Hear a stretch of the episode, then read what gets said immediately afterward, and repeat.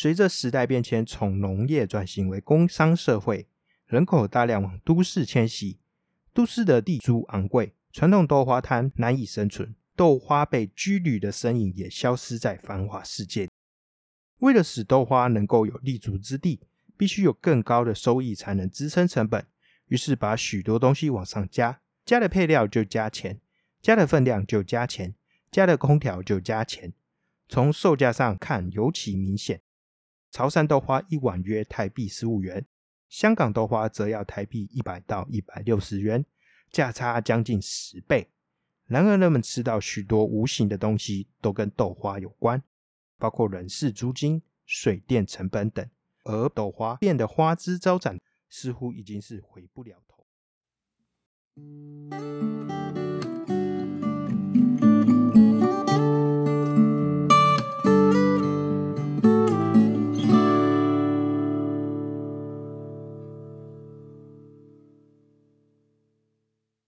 地方故事、人物故事，还有那些你我身边的大小事，让我们一起听故事。欢迎收听叙事圈，我是阿燕。最近因为台风，所以大家又有台风假的讨论。以前的我其实也满心期待的想要放台风假，特别是过去啊，我从桃园通勤到台北，这样子每天来回，风大雨大的天气还要去上班，真的是一件很痛苦的事。但如今，因为我是变成远端工作，所以就算真的宣布停班停课好了，我也没有假可以放。毕竟在哪里都可以工作，所以因此啊，台风假的话，我还是要上班。那说到远端啊，其实我几乎没有像大家想象中可能会去什么咖啡厅之类的地方工作。毕竟你不可能每天都往咖啡厅跑嘛，那也是一笔额外的消费，而且咖啡厅不见得比较安静。我大部分的工作时间还是都待在家里。好处当然就是你可以睡得饱一点，那坏处就是生活与工作的空间是分不开的。我工作的时候用的这个书桌、用的电脑，还有我现在录音用的书桌、用的电脑，还有我平常休闲娱乐用的书桌、用的电脑，全部都是一模一样的。对我没有建立什么专属工作区域的概念。那毕竟家里没有到很大，那最方便还是就在自己的房间里面。我想其实这件事情应该很多人在疫情期间有体会过。那也因为平时啊，我几乎都在家，所以到了假日，我都很想要往外跑。就算只是去家里附近的公园，还是图书馆都好，我就是想要去外面走一走。那通常一走出门，时间就过得很快，在外面假日一下就过去了。回到平日啊，我就会开始期待起周末要到外头去做什么事情。翻开自己八月的行事历，我就发现，哎，周末因为有很多。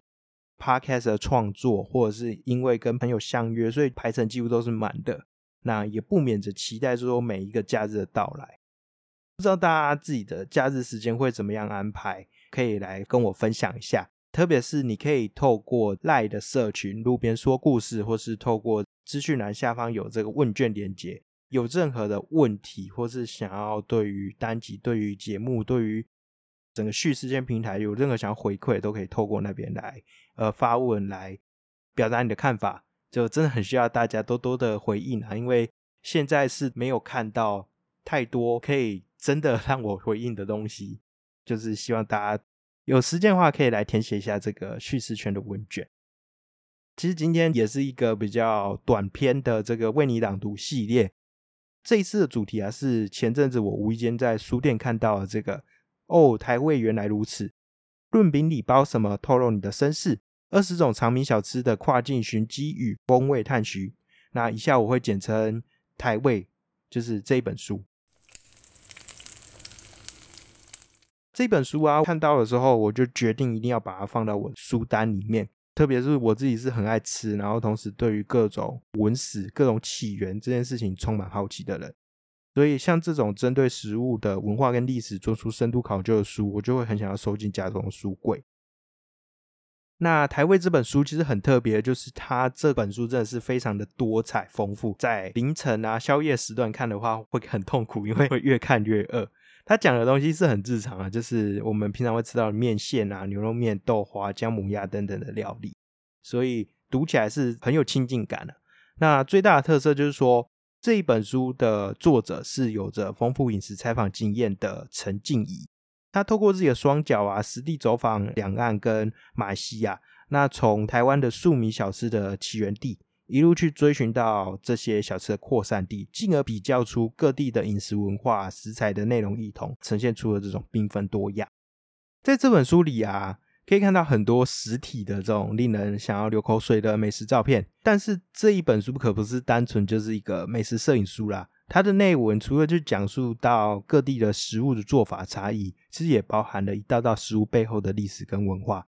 这样的历史跟文化，我觉得都是让美食更添风味的原因。好比豆花好了，在四川呢就有出现因地制宜的辣豆花，在漳州的豆花还有加入呃腐皮、猪肠、卤瘦肉，变成了豆花粉丝。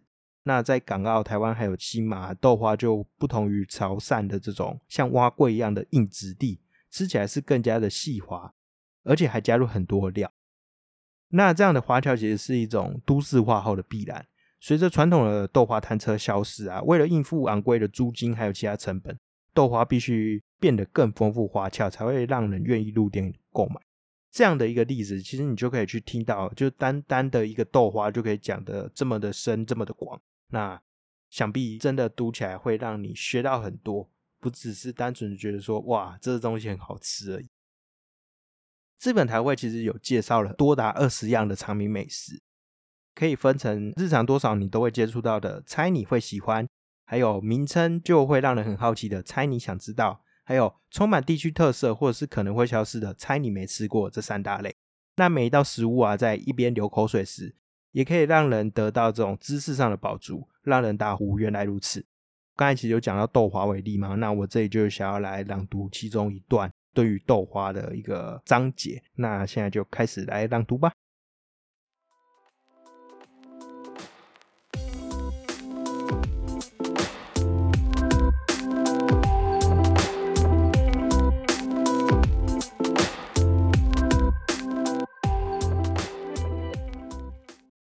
潮汕豆花有两个独特之处：一是豆花质地结实，二是干豆花。中国汕头李记老牌豆腐花第四代传人李伟生说，豆浆里加了米浆调和，使豆花吃起来像带有豆椒味的蛙桂。其次是不掺一滴水的干豆花，豆花舀法很大气，像在挖饭那样厚厚一勺，撒上糖粉，再一勺豆花，再盖上糖粉与芝麻粉。在豆花上形成一座沙丘，利用豆花的热温让糖分溶解。而豆花到了港澳变得很花俏，豆花不仅能吃，还掺入各式配料，都以水果为主，如士多啤梨豆腐花、杨枝甘露豆腐花、芒果西米露豆腐花等，也会有兼具养生功效的白果银耳豆腐花。杏汁豆腐花等等，为什么豆花到了台湾会变得如此花俏呢？原因无他，就是商机。随着时代变迁，从农业转型为工商社会，人口大量往都市迁徙，都市的地租昂贵，传统豆花摊难以生存，豆花被居旅的身影也消失在繁华世界。为了使豆花能够有立足之地，必须有更高的收益才能支撑成本。于是把许多东西往上加，加的配料就加钱，加的分量就加钱，加的空调就加钱。从售价上看尤其明显。潮汕豆花一碗约台币十五元，香港豆花则要台币一百到一百六十元，价差将近十倍。然而人们吃到许多无形的东西都跟豆花有关。包括人事、租金、水电成本等，而豆花变得花枝招展，似乎已经是回不了头。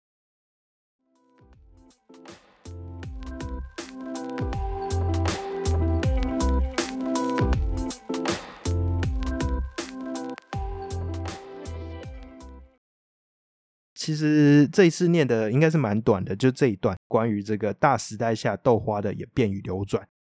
那在下次吃东西前呢，也不妨先翻开《台味》这本书，补充能量也补充知识，让这些日常可见却充满着非比寻常故事的美食吃起来更添风味。好，那在这个简短的为你朗读系列要结束之前呢，我想要来念一下 Apple Podcast 上面有新的回馈。第一个评论是由先修生聪聪他在 Apple Podcast 上面留的，他给了五颗星，然后说：“聪聪到此一游，加油加油！”好，真的很感谢聪聪。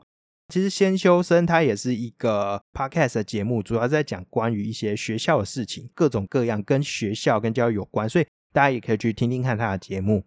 真的很感谢聪聪给了五星好评。好，那另外一个是文史啪啪啪。